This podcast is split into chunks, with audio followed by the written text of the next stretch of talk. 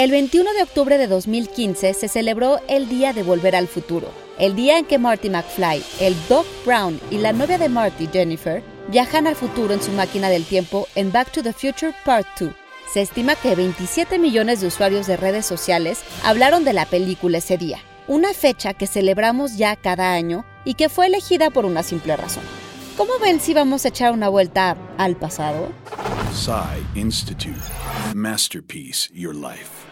El guion de Back to the Future fue escrito por el también director Robert Zemeckis y Bob Gale, y la fecha fue elegida por una sencilla razón. Era el día en que los cachorros de Chicago podían de hecho ganar la Serie Mundial. Lo más absurdo que alguien podría apostar, dicen. Gale explica que en 1988 solo había una serie de playoffs y si los cachorros hubieran ganado, tendría que haber sido necesariamente un 21 de octubre. Por supuesto, los cachorros no ganaron la serie, pero entre las cosas a las que sí le atina la película se encuentra la era de las franquicias, presagiada por el anuncio para Tiburón 19 que encuentra Marty, la publicidad segmentada y la manera en que tecnologías como la videollamada habrían de entrometerse en la vida cotidiana, la dependencia de esta tecnología y cómo en lugar de acercarnos, algo como la VR nos aísla más.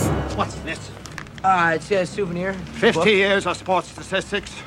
Hardly recreational reading material, Marty. Well, hey, Doc, and what's the harm in bringing back a little info on the future?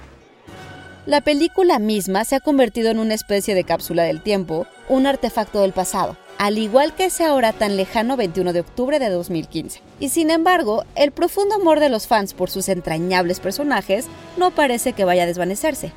Michael J. Fox apareció como Marty en un video de Lil Nas X apenas en 2020, y Lloyd y Lea Thompson se reunirán en Next Stop Christmas, película navideña en la que una mujer viaja en tren al pasado y ve cómo habría sido su vida si se hubiera casado con su exnovio, un comentarista deportivo.